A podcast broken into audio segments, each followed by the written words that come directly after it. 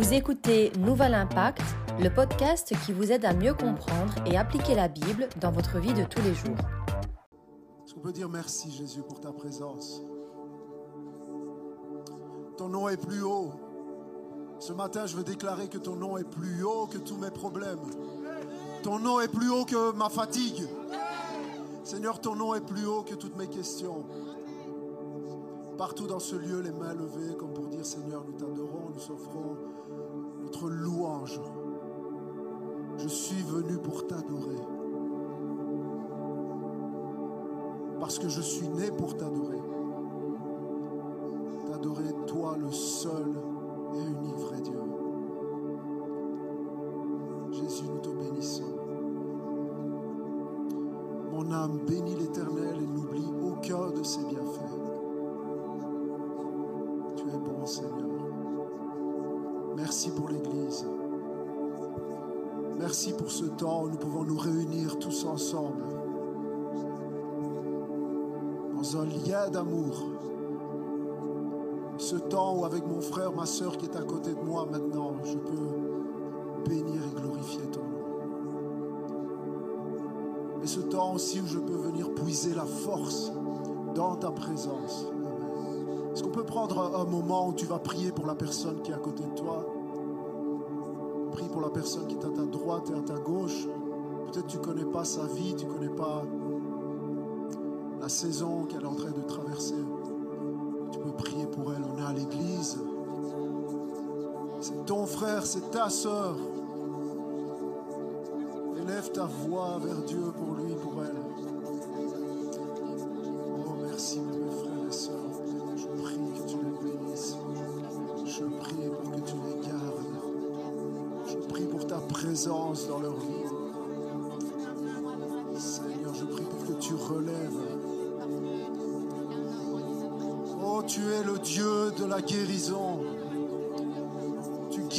Ce matin corps, âme et esprit. Tu es le Dieu du salut, tu es le Dieu de la grâce et de la miséricorde. Merci Jésus d'avoir pris la justice et de nous avoir accordé ton pardon. Je te bénis Seigneur. Je t'adore mon Dieu. Merci pour ta parole que nous allons ouvrir ce matin. Merci pour le don de ta parole. Est-ce qu'on peut prier pour la petite Esther qui est à l'hôpital en ce moment? Est-ce qu'on peut demander la grâce de Dieu sur sa vie? Est-ce qu'on peut prier pour que Dieu la garde, que Dieu la bénisse, que Dieu la relève maintenant? Seigneur, nous prions pour notre petite sœur. Viens, Seigneur, la rejoindre là où elle est. Tends ta main sur elle, Seigneur, renouvelle ses forces. Relève-la complètement, au Père, Seigneur, un miracle dans sa vie. Prions, nous crions à toi, notre Dieu, pour notre sœur. Merci de la bénir. Tu es bon, tu es bon, tu es merveilleux. Sois glorifié élevé au-dessus de tout, notre Seigneur et notre Dieu. Amen. Et l'Église dit un grand Amen. Alléluia. Merci Jésus. Vous pouvez vous asseoir, merci. Merci d'être là. Bienvenue à tous, bienvenue. Bienvenue à la maison. Est-ce qu'on peut remercier Michael?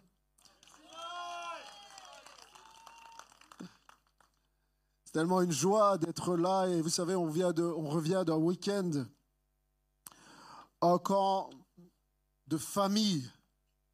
Quelle bénédiction!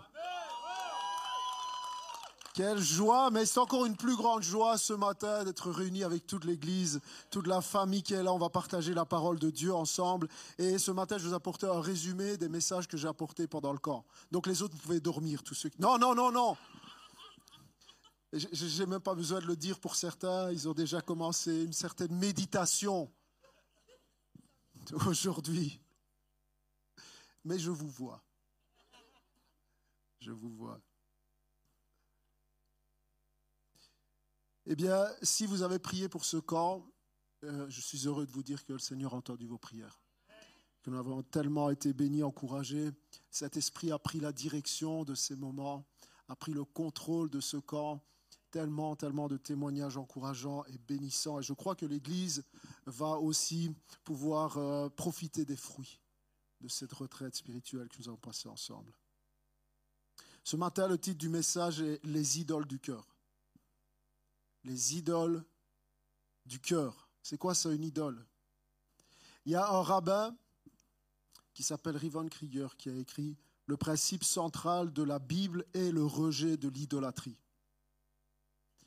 Et quand les Juifs parlent de la Bible, ils parlent de l'Ancien Testament.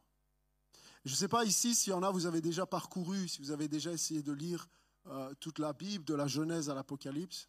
Et ce qui se passe quand tu lis la Bible comme ça, de façon régulière, de la Genèse à l'Apocalypse, c'est que tu passes beaucoup de temps dans l'Ancien Testament et que tu as l'impression que l'Ancien Testament parle vraiment toujours du même sujet qui est le sujet de l'idolâtrie. Et tu peux aussi avoir l'impression que ça touche plus notre vie aujourd'hui, en 2022, l'idolâtrie. Elle est où C'est quoi l'idolâtrie? On n'a plus à chaque coin de rue des petits hôtels avec des petits dieux comme ça. En tout cas, en Europe, on fait plus ça adorer des idoles, se prosterner devant le soleil, devant la lune, devant les arbres. C'est quoi ça, l'idolâtrie, pour nous aujourd'hui? Et quand tu regardes la Bible, tu vois ça partout. Dès le moment où le peuple sort du pays d'Égypte, Moïse est sur la montagne, et que fait le peuple? Il demande à Aaron de construire un veau d'or. Plus personne ne fait ça aujourd'hui. Et puis ils commencent à se prosterner devant ce veau-là, ils font la fête commence à le prier, commence à l'adorer. Et Moïse descend de la montagne, il est tellement en colère qu'il va casser les, tables sur lesquelles étaient inscrites, gravées les dix commandements. Et tu as toujours l'appel de Dieu qui est là à, à son peuple qui dit, mais arrêtez d'adorer d'autres dieux avec un petit dé. Ce sont des idoles. Le bois ne peut pas répondre à ta prière. Ce n'est pas le métal qui va te protéger. Ce n'est pas le soleil et la lune, c'est juste des choses que j'ai créées. Et Dieu appelle son peuple à l'adorer, lui, le seul vrai Dieu. Et tu as toujours cet appel qui revient contre l'idolâtrie jusqu'à un moment donné où ce message atteint un sommet avec le prophète Osée. Où Dieu veut vraiment interpeller son peuple. Il dit à Osée, le prophète, il dit, tu vas aller prendre une femme, une femme prostituée, et tu vas la marier. Ça peut être choquant. Et tu vas avoir des enfants avec cette femme, puis elle va te tromper. Et elle va partir. Et toi, ce que tu vas faire, oser, tu vas aller la chercher, tu vas parler à son cœur, tu vas la séduire encore et encore, tu vas la ramener à la maison. Vous allez faire la vie ensemble, puis elle va encore commettre l'adultère, et elle va encore te quitter, toi tu vas encore essayer de la récupérer. Et Dieu dit, ce mari-là, qui souffre dans son cœur, ce mari jaloux, c'est moi à chaque fois que tu tournes le dos, à chaque fois que tu adores un autre Dieu. Et c'est tellement partout dans la Bible que tu peux à un moment donné arriver à, poser, te poser cette question, mais est-ce que ça me concerne? Est-ce qu'il n'y a pas quelque chose pour moi? Ou est-ce que trois quarts de la Bible est juste là à titre informatif? Et vous avez compris, j'aimerais vous proposer ce matin qu'en réalité, l'idolâtrie, elle est tout aussi vraie et tout aussi présente aujourd'hui, en 2022, partout. Elle est présente dans ton cœur. Elle est présente dans le cœur des gens que tu aimes, des gens qui sont autour de toi. L'idolâtrie est présente dans l'Église, l'idolâtrie est présente dans la société. Les idoles sont partout, exactement comme c'était le cas dans l'Ancien Testament. Et c'est pour ça que la Bible est tellement pertinente pour nous aujourd'hui. Le but du message, c'est de vous montrer à quel point l'appel à rejeter l'idolâtrie est vrai pour toi, à quel point les idoles sont dans ta vie la source de tous tes problèmes passés, présents, futurs. On va regarder comment identifier les idoles, comment renverser, comment déraciner les idoles de nos vies et comment les remplacer. Alors c'est quoi une idole? La définition de l'idolâtrie, la définition d'une idole, très simplement, une idole est tout ce qui prend la place de Dieu dans notre cœur. Retiens cette définition-là. Tout ce qui prend la place de Dieu dans notre cœur. Il y a un auteur qui s'appelle David Polisson, auteur reconnu dans le monde chrétien, qui écrit Le cœur de l'homme est une fabrique d'idoles. Tellement ça. Notre cœur fabrique des idoles. Pourquoi? Il faut savoir que quand Dieu nous a créés, il nous a créés avec le but d'être des adorateurs. La raison pour laquelle Dieu t'a créé, raison numéro un, c'est de faire de toi un adorateur. Ton cœur existe pour adorer. Avant la chute, Adam et Ève adoraient Dieu. C'était ce qu'ils faisaient. Dans tout ce qu'ils faisaient, ils glorifiaient Dieu. Notre cœur a été programmé, si vous voulez, câblé pour adorer. Et quand on n'adore pas Dieu, on adore quand même. Il y en a, ils pensent parce qu'ils ne sont pas croyants, ils n'adorent pas de Dieu. Si, si, on passe notre vie à adorer parce que notre cœur est fait comme ça. Alors comment on fabrique des idoles concrètement? Une idole peut être une chose. Une idole peut être une personne, un rêve, un objectif, un idéal de vie. 99 fois sur 100, une idole, c'est quelque chose de bon. C'est quelque chose que Dieu a créé à la base. Comment on fabrique une idole? Eh bien, on prend cette chose, cette personne, ce rêve, et on place notre confiance, consciemment ou inconsciemment. On se persuade que cette chose, cette personne, ce rêve, cet idéal de vie, cet objectif, on se persuade que ça va combler mon cœur, que cela va me donner ce sentiment d'amour que je cherche, de sécurité. Si je parviens à l'obtenir, si je l'ai, quand je l'ai, je suis heureux. Quand je l'ai pas, en tout cas temporairement. Et quand je ne l'ai pas, ça me met en colère, ou je suis dépressif, ou je suis complètement désespéré. Tim Keller dit ceci, tout peut devenir une idole et tout est devenu une idole, tellement puissant. Un faux Dieu pour t'aider à identifier le faux Dieu dans ta vie. Un faux Dieu est tout ce qui devient tellement central et essentiel à ton cœur que le perdre t'ôterait tout désir de vivre et de continuer à te lever le matin. Parce qu'à un moment donné, tu as déjà eu des choses qui te sont arrivées dans ta vie et ça t'a complètement amené au désespoir. Tout ce que tu contemples, tout ce qui donne un sens à ta vie, ou qui te fait dire si seulement je l'avais, alors j'aurais l'estime des gens, j'aurais l'amour, alors ma vie compterait vraiment pour quelqu'un, pour, euh, un sens, et je saurais que je vaux vraiment quelque chose, je serais sauvé, je serais en sécurité. Si tu commences à voir un tout petit peu de quoi je parle, tu es juste en train de lever le voile sur le monde des idoles qui peuplent ton cœur. J'ai sélectionné une très très belle photo, si on peut la mettre. Voilà. Ça, c'est ce à quoi ressemble le monde des idoles, là au fond de ton cœur et du mien. Donc retiens ceci, une idole est tout ce qui prend la place de Dieu dans ton cœur. Maintenant, regardons ensemble ce que dit l'apôtre Paul dans Colossiens chapitre 2, verset 9. Il dit, car en lui, et il parle de Jésus-Christ, en Jésus habite corporellement toute la plénitude de la, de la divinité. Paul dit tout ce qui est Dieu habite en Christ, parce que Christ est Dieu. Puis il ramène ça à nous et il dit, vous avez tout pleinement en lui. Dans Jacques chapitre 1, verset 7, verset 17, l'apôtre euh, dit, tout ce qui nous est donné de bon et tout don parfait descend d'en haut, du Père des Lumières, en qui il n'y a pas de variation ou d'ombre de changement. Puis l'apôtre Paul, encore lui, dans Ephésiens 3, 19, il dit Soyez fondés, enracinés dans l'amour, afin que vous soyez remplis de toute la plénitude de Dieu. Maintenant, si vous mettez en parallèle Colossiens 2, 9, Ephésiens 3, 19, Paul dit En Christ habite toute la plénitude.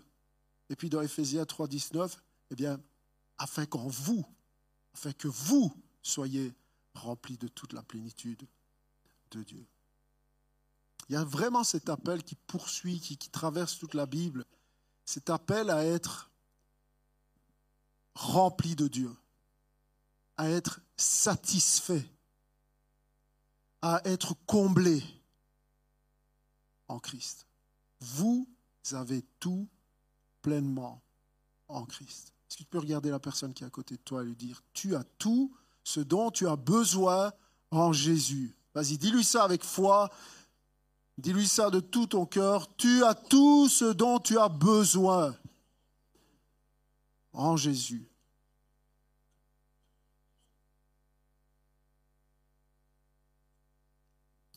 Ok, très sérieux. En 1940, un psychologue du nom d'Abraham Maslow a fait des études sur les besoins fondamentaux des êtres humains. Et il a représenté les besoins fondamentaux de l'être humain, et c'est encore quelque chose qui est très vrai, qui est étudié partout, qui influence un peu tout le monde euh, euh, de, la psychologie, mais également euh, au niveau de la vente, de la pédagogie, tout ça, la, la pyramide de Maslow, on appelle ça. Vous avez certainement déjà entendu parler. Et il représente les besoins fondamentaux de l'être humain sous la forme d'une pyramide à cinq étages. Si on regarde ça ensemble, il y a tout d'abord, l'être humain a des besoins physiologiques. C'est un fait, on a besoin de manger, de boire, de dormir, de respirer.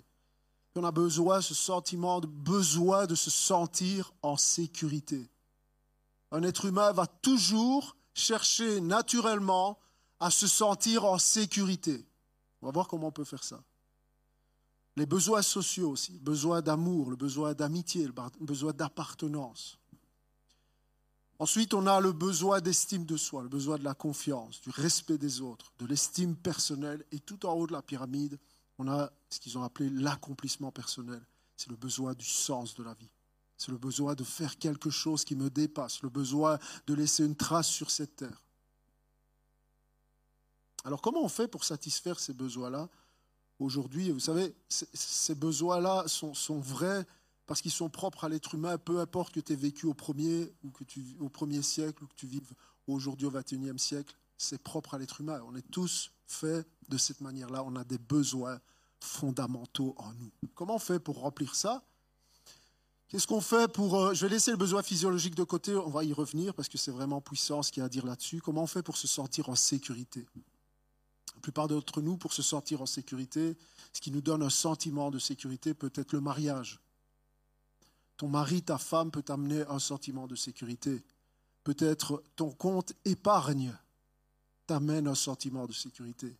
Tes parents, peut-être tes enfants, le fait d'habiter dans un pays euh, où il y a une certaine relative stabilité, la politique, toutes sortes de choses remplissent ce besoin de sécurité-là. On utilise plein, de petits trucs comme ça pour combler ce besoin de sécurité. Puis on a des besoins sociaux, et qu'est-ce qui remplit les besoins sociaux? Le besoin d'être aimé, évidemment, l'amour, l'amour de notre famille, l'amour romantique, euh, les amis, l'Église, toutes sortes de choses qui nous amènent à remplir ce besoin, à satisfaire ce besoin euh, social, amour, amitié, appartenance, puis la confiance en soi. Comment est-ce qu'on attrape une certaine confiance, l'estime des autres? Eh bien, grâce à notre expérience, grâce à notre connaissance, grâce à notre statut social.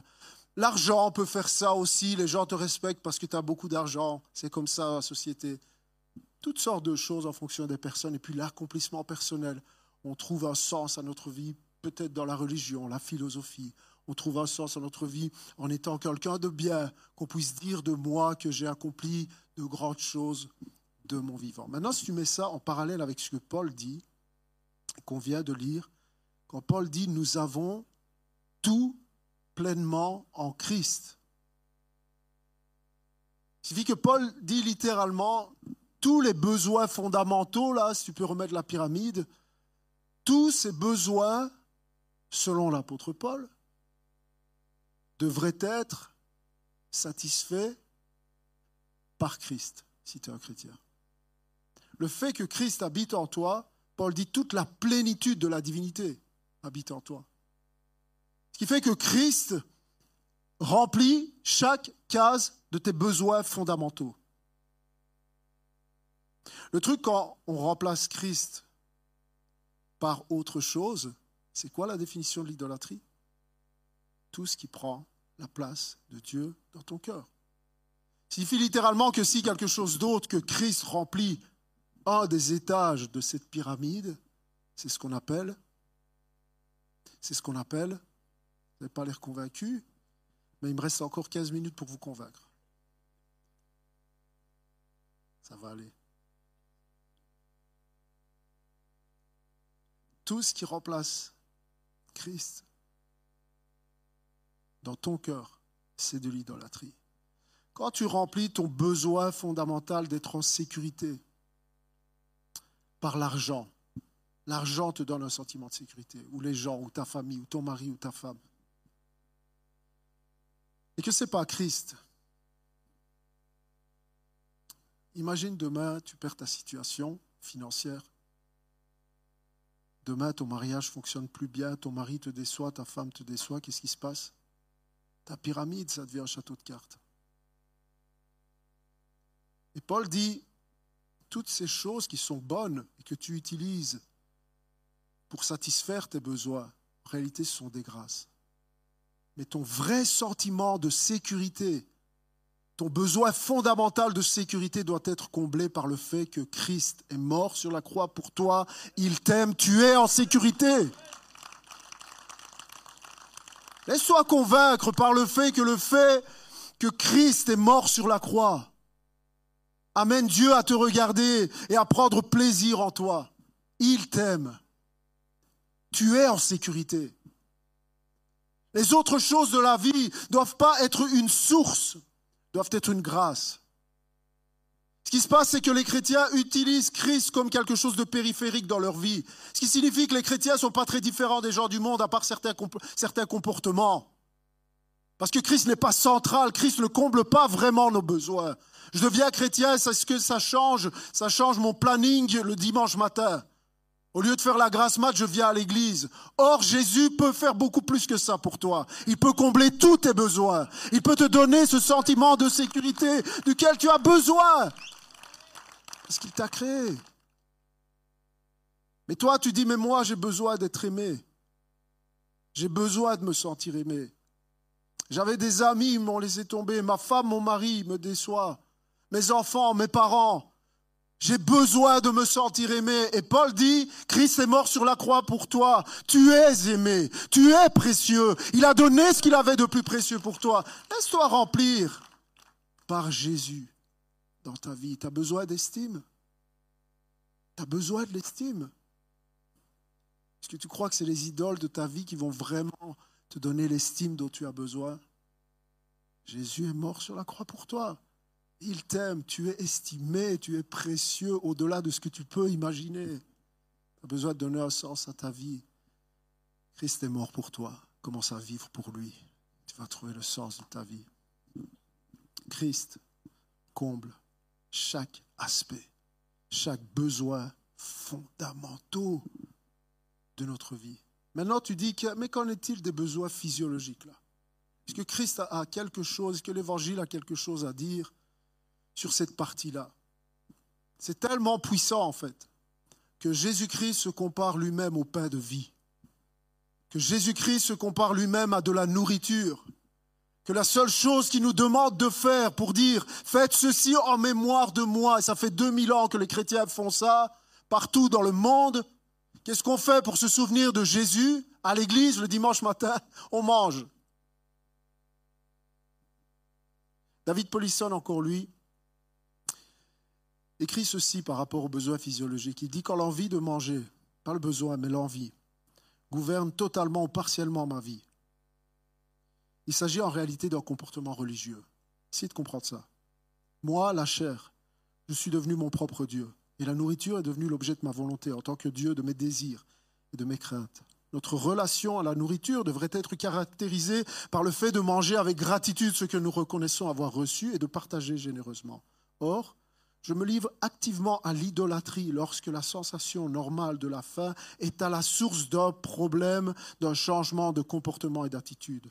L'emprise qui exerce sur mon cœur une telle idole peut se manifester par divers péchés qui en sont les conséquences logiques, la gourmandise, l'anxiété, la gratitude, les obsessions alimentaires, les troubles alimentaires, l'irritabilité quand le repas n'est pas servi à l'heure, la convoitise, pour la plus grosse part de tarte hier au camp, l'avarice, le fait de manger pour se sentir bien, et ainsi de suite. La racine du comportement problématique n'est pas la faim, mais se situe dans le cœur et a un lien avec Dieu. Je sais que c'est dur de dire Amen, mais j'ai dû dire Amen à ça, moi. Parce que le fait d'avoir faim me rend nerveux et change mon comportement. Croyez que c'est un hasard que Dieu nous demande de jeûner? Laisse Jésus combler ton cœur. Parce qu'il n'y a que lui en réalité qui peut faire ça. Quand tu remplis ta vie avec toutes sortes d'autres choses, en réalité, tu remplis ta vie avec du vide. Rien ne peut prendre, rien ni personne ne peut prendre la place de Dieu dans ta vie. Tu t'exposes à tellement de problèmes, à tellement de soucis, de déceptions. Pourquoi on est déçu? Parce qu'on place des attentes sur des gens, sur des choses, sur des rêves, sur des objectifs qu'on devrait placer sur Christ. Et de lui vient le reste, vient le reste, selon sa volonté. Je donnais l'exemple d'un homme dont la vie n'était pas remplie par Dieu. C'est l'histoire de Jacob dans la Bible. J'ai intitulé ça Jacob, c'est moi. Jacob, c'est toi. tu réalises que Jacob représente vraiment le chrétien moyen, le chrétien lambda. Jacob, tu peux t'identifier à lui. Pourquoi? Parce que Jacob connaissait Dieu d'une certaine manière. Jacob avait une certaine connaissance de Dieu. Si Jacob avait vécu aujourd'hui, Jacob serait là au milieu de nous. Jacob avait des parents chrétiens. Jacob avait fait une expérience avec Dieu. Mais Jacob était vide à l'intérieur. Est-ce que c'est possible d'être chrétien et d'être vide? Bien sûr. Quand tu ne laisses pas Christ prendre toute la place. Quand tu ne réalises pas qu'en lui habite toute la plénitude de la divinité. Et que parce qu'il habite en toi, tu as tout ce dont tu as vraiment besoin. Et Jacob était vide.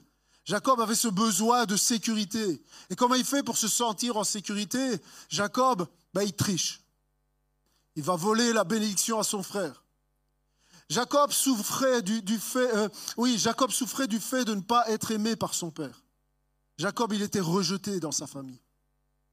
Il y avait un préféré, c'était son grand frère Ésaü. C'était des frères jumeaux. Mais celui qui était né avant, c'était Ésaü. Alors, on mettait tout, le droit d'aînesse, là, dans l'Ancien Testament, c'est important. Et il fait quoi, Jacob? Ben, Il fait la même chose que toi. Pour être accepté, Jacob, il se déguise, il porte un masque. Puis Jacob cherche un sens à sa vie. Ce qu'il va faire, c'est qu'il va fuir, il va partir. Le problème, c'est mon frère, le problème, c'est ma famille, le problème, c'est mes parents, le problème, c'est Liège, en fait, le problème, c'est la Belgique. Moi, je m'en vais. Je suis appelé à quelque chose de plus. Et Jacob est vide, toujours aussi vide, parce qu'il cherche à remplir son cœur avec toutes sortes de choses, à part la présence de Dieu. Et à un moment donné, dans sa fuite, Jacob arrive chez son oncle, un homme qui s'appelle Laban, un homme d'affaires, qui va engager Jacob. Et vous savez, à un moment donné, Jacob fait, tellement bien son travail que Laban vient le voir et lui dit, donne-moi le prix, donne-moi ce que tu veux gagner. Donne-moi le prix de ton salaire, je te donnerai ce que tu veux pourvu que tu restes avec moi. Et Jacob avait déjà prévu son coup et dit à son oncle, OK, voilà mon salaire, ça tient en un mot. Je veux Rachel. On lit cette histoire-là dans le livre de la Genèse, chapitre 29, verset 16. Or, Laban avait deux filles. L'aînée s'appelait Léa et la cadette Rachel. Léa avait les yeux fragiles tandis que Rachel était belle à tout point de vue. Jacob aimait Rachel. Il dit donc, je te servirai sept ans pour Rachel, ta fille cadette. Laban répondit, je préfère te la donner à toi qu'à un autre homme. Reste chez moi. Ainsi, Jacob servit sept ans pour Rachel. Ils lui parurent comme quelques jours parce qu'il l'aimait. Maintenant, il y a une phrase interpellante dans ce texte il y a un commentateur qui a traduit littéralement ce, que, ce, qui, est dit là, ce que l'auteur du livre de la Genèse dit quand il dit Rachel était belle à tout point de vue. En réalité, dans le texte hébreu, ça dit Rachel avait un beau corps et un beau visage. Et l'auteur du livre de la Genèse essaye de nous montrer à quel point Jacob est fou, passionné, à la limite obsédé par Rachel. C'est un truc incroyable de proposer 7 ans de salaire pour une femme, même à l'époque. Ça va, ma femme est par là. Je travaillerai toute ma vie pour elle. Mais Jacob dit, je vais travailler 7 ans pour elle. Et ça dit que ça lui a juste paru comme une journée tellement il aimait.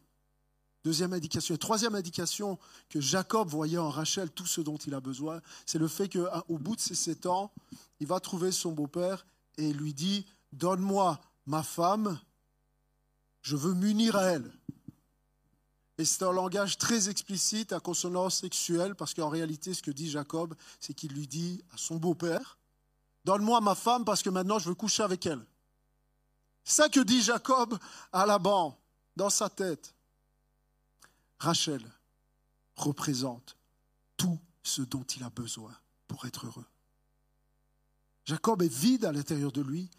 Rachel, c'est la plus belle c'est celle que tout le monde veut. Elle est belle de visage, elle est belle de corps. Je m'imagine juste à son bras. Quand je vais retourner là, mon frère il va baver. Il va dire, wow, il a réussi. Rachel va lui donner un sentiment de sécurité. C'est la fille du patron. Rachel va lui donner un sens à sa vie. Rachel va, lui donner le sens d'être aimé. Rachel va remplir ma vie, peu importe le coup. Je la veux et je l'aurai. Vous savez, ça, c'est ce qui se passe avec les sentiments amoureux dans notre cœur. Il y a un spécialiste qui a analysé ça, il, s'appelle Ernest Becker, il dit, nous attendons de la sexualité et des relations amoureuses une certaine transcendance et une signification que nous trouvions autrefois dans notre foi en Dieu. L'amant, la maîtresse, devient l'idéal divin qui remplit la vie de l'autre. Tous les besoins spirituels et moraux se centrent alors sur un individu. Que cherchons-nous lorsque nous élevons notre partenaire au rang de Dieu? Nous voulons la rédemption, rien de moins.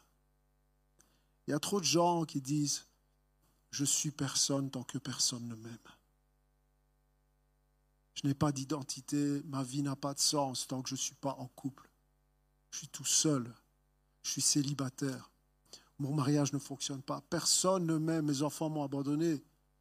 Mon père, ma mère n'a pas été celui ou celle qui devait être. Je suis personne parce que personne ne m'aime. Le souci, quand on fait ça, quand on place des attentes, ce type d'attente sur une personne avec qui on veut se marier, c'est qu'on finit toujours par être déçu. Parce que tu es en train de placer des attentes sur un être humain que tu devrais placer sur Dieu. Et personne ne peut être à la hauteur pour ça. Aucun être humain ne peut vraiment te donner un sentiment de sécurité, un sens, un sentiment d'être aimé constant. C'est pour ça que Jacques dit, il n'y a en lui aucun nombre de variations et aucun changement.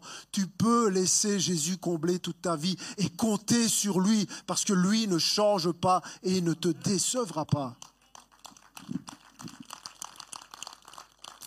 Ce qui se passe quand on a des idoles dans nos vies et quand on compte sur quelque chose, sur quelqu'un, sur un idéal, pour remplacer Dieu en réalité, qu'on soit chrétien ou pas, c'est qu'on devient une proie facile. On devient une proie. Et tu sais, il y a toujours des gens, comme c'était le cas pour Jacob, il y a toujours des gens qui vont voir tes faiblesses et qui vont profiter de tes faiblesses. Et même si les gens autour de toi sont bien intentionnés, il y a le diable qui rôde et qui lui aussi veut chercher à profiter de tes faiblesses. Et Jacob va, devenir une vraie souris dans les pattes du chat Laban. Parce que l'histoire continue et ça dit que alors que Jacob va travailler sept ans pour avoir enfin Rachel, il va voir son beau-père et lui dit Donne-moi ma femme parce que je veux m'unir à elle. Et Laban dit Ok, on va, on va vous marier. Ils organisent une fête. Peut-être Jacob avait trop bu, peut-être sa femme était voilée. Mais une chose est sûre, c'est que à la fin de cette cérémonie, Jacob rentre avec sa femme chez lui, il va coucher avec elle, et le matin, il découvre qu'en réalité, son beau-père ne lui a pas donné Rachel, pour qui il avait travaillé sept ans, mais qu'il lui a donné sa grande sœur Léa, celle qui l'intéressait vraiment pas du tout. Et Jacob va entrer dans une fureur noire. Il va voir son beau-père qui l'attend avec le sourire en se frottant les mains parce qu'il a réussi son coup. Jacob est une proie. Il lui dit, mais qu'est-ce que tu m'as fait là? J'ai travaillé sept ans pour Rachel. Et Laban va commencer à lui dire. Vous avez remarqué que quand il lui pose la question, Laban lui répond pas oui ou non. Euh, Laban lui répond ben, Je préfère te la donner à toi plutôt qu'à un autre. Et Laban lui explique Tu sais, ça ne se fait pas trop de donner la fille aînée avant la fille cadette. Travaille encore sept ans. Et je te donnerai Rachel aussi. Et nous, on est là, on dit Mais comment Est-ce possible que Jacob tombe dans le panneau aussi facilement Jacob va perdre 14 années de sa vie juste dans l'espoir de combler son cœur. Vous savez, c'est exactement ce qu'on fait. Quand on s'accroche à toutes sortes de choses, on devient une proie du diable. On tourne en rond. Après sept ans, il y a encore sept ans. Et puis il y a encore sept ans. Et au bout du compte, c'est quand même le vide. Il y a tellement des conséquences à l'idolâtrie dans nos vies. Parce que vous savez, Jacob va toujours préférer Rachel à Léa. Si vous connaissez un peu l'histoire du peuple d'Israël tout au début, là, vous connaissez l'histoire de Joseph, le fils de Jacob, qui va être vendu par ses frères. Ça va être terrible. Famille dysfonctionnelle. Pourquoi? Parce que Jacob avait des idoles dans sa vie. Et qu'il va faire des différences entre ses fils et que eux vont se entre-déchirer. Les idoles ont toujours des conséquences sur toi, mais également sur tes enfants. C'est terrible ce qui se passe. Mais on devient une proie pour le diable on devient une proie pour nos propres émotions aussi. Parce que Jacob en arrive. Vous êtes d'accord avec moi pour le fait de dire c'est quand même curieux, au bout d'une cérémonie de mariage, de partir avec la sœur de ta femme. C'est déjà arrivé à quel... Même si tu as beaucoup bu, je veux dire, il faut déjà être loin. En plus, ça nous dit qu'ils ont couché ensemble, donc il n'était pas si sous que ça, le Jacob. Et ce qui se passe quand on a des idoles dans nos vies, c'est qu'on voit ce qu'on veut voir et qu'on entend ce qu'on veut entendre. Et Jacob voulait que ça soit Rachel, et c'était Rachel. Peu importe, c'est Rachel. Ça, c'est ce qui arrive. Tout le monde te dit, mais ouvre les yeux. Tu ne vois pas que cette personne n'est pas pour toi. Tu ne vois pas que tu es en train de faire une bêtise. Tu ne vois pas que tu t'éloignes de Dieu. Tu ne vois pas que ceci, tu ne vois pas que cela. Mais toi, tu as une idole, tu as un objectif dans ta vie. Tu ne vois plus que ce que tu veux voir exactement comme Jacob. Problème, la Bible dit que le matin est arrivé. Et voilà que c'était Léa. Et il y a toujours un matin qui va arriver dans ta vie où tu vas réaliser ton objectif, ton rêve, je l'ai enfin, mais le matin arrive et c'est juste Léa. C'est juste. Léa ici, on va en parler, elle a plus de mérite que les autres, mais Léa ici représente la déception des idoles dans nos vies. Tu crois que c'est Rachel? J'aimerais dire ton travail, celui auquel tu aspires, c'est juste Léa. Un jour tu seras déçu. L'argent, c'est juste Léa. Le mariage, la femme, le mari auquel tu aspires ou avec lequel tu es, c'est juste Léa. Ne place pas des attentes élevées. Personne ne peut être à la hauteur. Rachel n'existe pas sur cette terre. C'est juste et uniquement Léa. Ne t'attends pas à ce que la vie te donne ce que seul Dieu peut te donner. Ne cherche pas dans le monde ce que tu peux seulement trouver en Dieu. Juste Léa.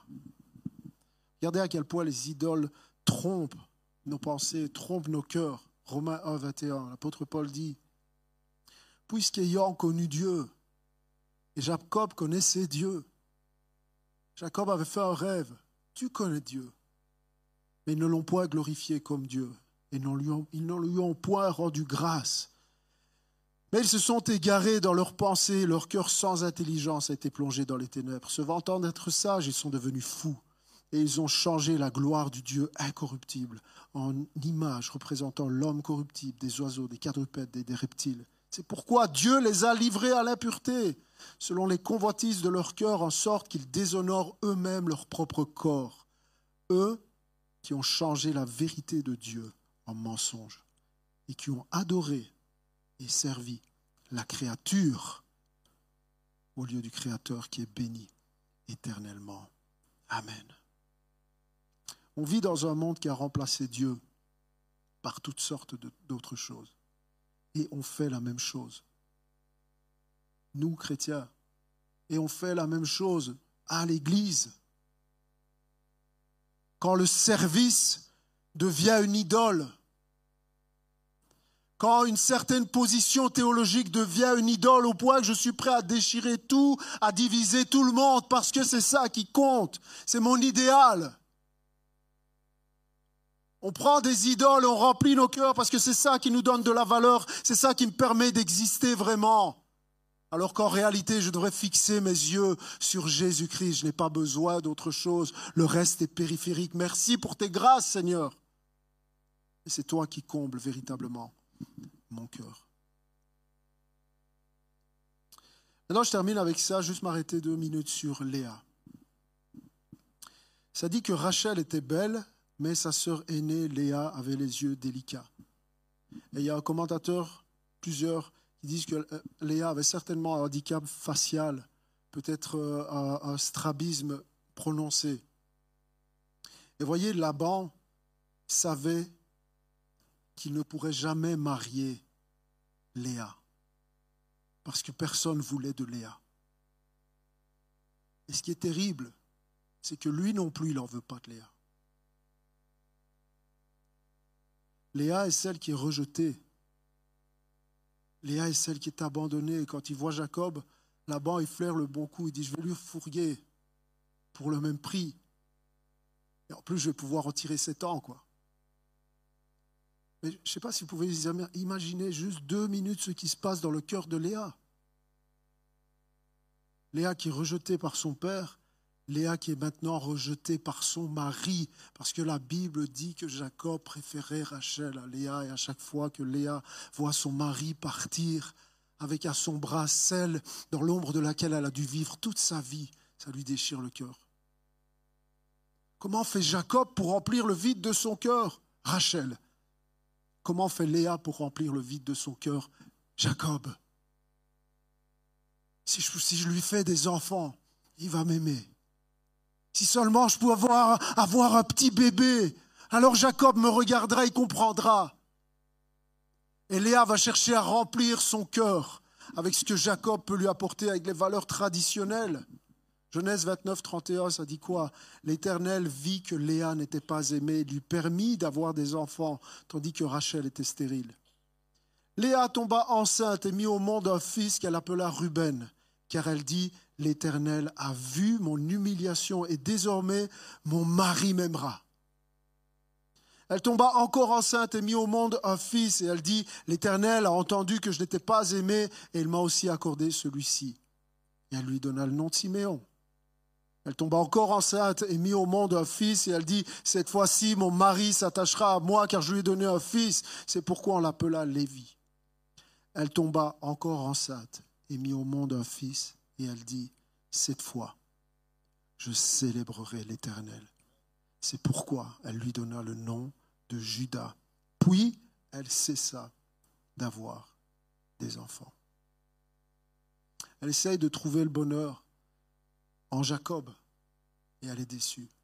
Elle essaye de trouver le bonheur dans sa maternité, dans les valeurs familiales. Et un enfant après l'autre, elle est déçue encore et encore et encore. Mais regardez, il y a un moment donné, après avoir mis au monde cet enfant, Judas, ce qu'elle dit ne tourne plus autour de son mari, ce qu'elle dit ne tourne plus autour d'elle. Le centre de gravité de sa vie a été déplacé de Jacob vers Dieu et elle dit, cette fois, je célébrerai l'Éternel. Cette fois, je louerai l'Éternel. Cette fois-ci, mes yeux seront fixés sur lui, parce que ni les enfants, ni mon mari, ni ma femme, ni mon travail, ni l'argent ne peut combler ma pyramide de besoins, mais seulement l'Éternel. Et Léa a compris quelque chose, elle regarde vers la croix prophétiquement. Et elle dit, cette fois-ci, je célébrerai l'Éternel. Maintenant, regardez ce qui est encore plus fort dans ce texte. C'est qui l'enfant qui a été mis au monde quand Léa a compris? C'est Judas. Et Judas, c'est qui dans la lignée? C'est qui les descendants de Judas? Un certain David et un certain Jésus. Jésus n'était pas le fils de la belle Rachel. Jésus était vraiment le fils de la rejetée Léa. Mais c'était vraiment son fils. Parce que la Bible dit que Jésus, comme Léa, a été rejeté de tous alors qu'il était sur cette terre. Ça dit que Jésus, comme Léa, n'avait rien pour attirer les regards. Ça dit que Jésus, comme Léa, a été abandonné par son Père. Pourquoi il a fait ça? Pour toi. Parce qu'il t'aime. Pourquoi Jésus a fait ça? Pourquoi Jésus a accepté d'être rejeté? Pourquoi Jésus est mort sur la croix?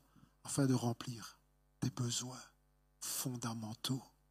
Est-ce que toi, aujourd'hui, tu vas regarder l'argent, tu vas regarder les relations amoureuses, tu vas regarder l'Église comme quelque chose de plus important que Dieu qui peut combler vraiment ton cœur, au lieu de regarder à la croix au fils de Léa qui s'est donné afin de combler ta vie, véritablement, non seulement te sauver pour l'éternité, mais alors que tu es ici-bas sur cette terre, tu as besoin d'apprendre à laisser Jésus combler ton cœur, te satisfaire, car toute la plénitude de Dieu habite en toi.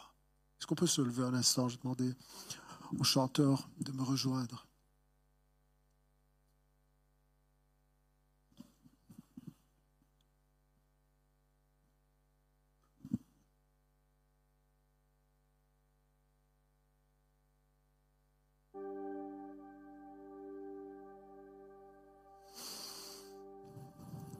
Merci Seigneur.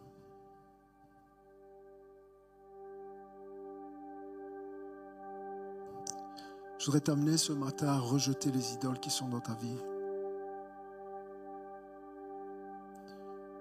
Je voudrais t'amener ce matin à une prise de position, à dire, tu es un mari super, mais tu ne seras jamais ma vie, Christ est ma vie. Tu es une femme, vous êtes des enfants merveilleux, mais vous ne serez jamais ma vie, Christ est ma vie. Il ne s'agit pas de moi aimer ta femme, de moi aimer ton mari, il s'agit d'aimer Dieu plus. Il ne s'agit pas de moi aimer tes enfants, il s'agit d'aimer Dieu plus. Jésus dit, celui qui va aimer les choses de cette terre, ceux qui sont autour de, vous, plus que moi, n'est pas digne de moi. Cette pensée-là, elle traverse toute la Bible. Jésus doit occuper le trône. C'est pour ça que quand tu pries, tu l'appelles Seigneur. Mais est-ce que tu l'appelles Seigneur pour la forme ou est-ce qu'il est vraiment le Seigneur? Parce que s'il est le Seigneur, tu dois commencer dès ce matin à ouvrir les yeux sur les idoles qui peuplent ton cœur. Et laisse-moi te dire, au fur et à mesure des jours qui vont passer cette semaine, tu vas commencer à identifier les idoles qui sont dans ta vie va commencer à identifier les choses qui provoquent un comportement, un désespoir, une colère disproportionnée. Tu vas mettre ça de côté, tu vas regarder à la croix, tu vas dire Seigneur, prends la place. Je sais que je suis aimé, je sais que je suis en sécurité en toi. Je ne serai plus jamais désespéré. Vous savez, l'apôtre Paul dit, il prend le cas extrême du deuil il dit bien sûr que nous pleurons. Bien sûr qu'un être, chrétien est un être humain. Bien sûr qu'on a des sentiments et qu'on a des souffrances. Mais Paul dit, nous ne pleurons pas comme ceux qui n'ont pas d'espérance. Nous ne pleurons pas comme ceux qui sont loin de Dieu. Il y a une différence entre Dieu en toi ou Dieu qui n'est pas en toi. Dieu comble, Dieu satisfait, Dieu remplit, Dieu donne toute la plénitude pour ça que dans le baptême, tu es complètement immergé. Ce n'est pas juste quelques gouttes de grâce sur toi. Tu es immergé. Et quand l'évangile arrive dans ta vie, il révolutionne, il réforme ta vie. Tu peux faire cette prière, Seigneur. Ouvre mes yeux sur les idoles qui peuplent mon cœur. Viens combler les besoins que j'ai là au fond de moi. Je ne veux pas adorer d'autres dieux que toi. Je réalise à quel point j'attriste ton cœur, à quel point tu détestes l'idolâtrie. Aide-moi à la détester autant que toi. Aide-moi à voir à quel point je te fais du mal quand je laisse ou quand j'espère en quelque chose d'autre qu'en toi pour combler mes besoins. Tu es la seule et unique source. Ouvre mes yeux afin que je le voie. Ouvre les yeux de mon cœur afin que je le ressente, afin que je le reçoive, afin que je le sache. Merci pour ta parole. Je te rends toute la gloire, Jésus. Amen.